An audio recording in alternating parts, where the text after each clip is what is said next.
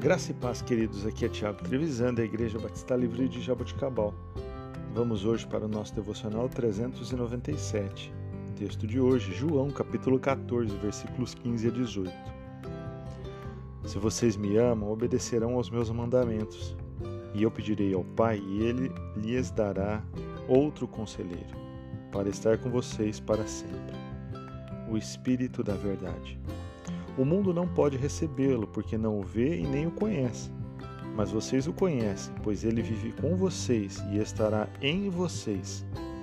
Não os deixarei órfãos, voltarei para vocês.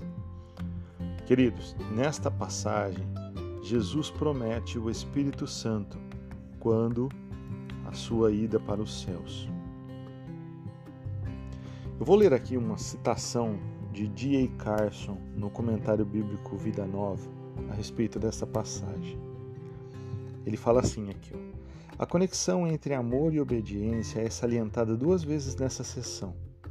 A obediência não é, portanto, uma atitude subserviente, mas uma conformidade voluntária.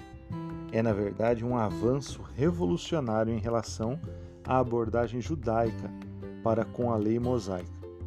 Jesus sabia que eles precisariam de ajuda para cumprir sua missão, e a promessa do Consolador deve ser vista nesse contexto.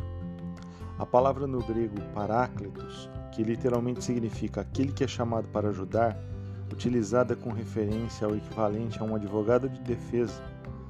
O título contém a ideia de um forte encorajamento. O fato de outro consolador ser prometido sugere que o Espírito faria o que o próprio Jesus tinha feito durante o seu ministério ao trazer as palavras de Jesus à sua lembrança. Queridos, Deus deseja ter um relacionamento especial com todos os seus filhos. Jesus enviou o seu Espírito para viver junto de seus seguidores quando ascendeu ao Pai no céu. Esse Espírito é o nosso conselheiro e ministra a compaixão de Deus a nós. Traz a nós à mente os ensinamentos de Jesus.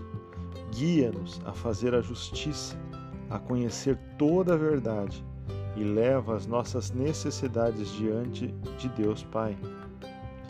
O Deus Espírito Santo nunca nos deixará, nem nos abandonará ele está conosco todo o tempo e tem o poder para nos ajudar a superar os problemas da nossa vida.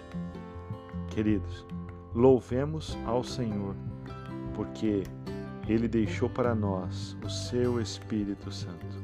Ele deixou para nós o Espírito de Deus, que é a mesma essência do Deus Pai, do Deus Filho, Jesus Cristo.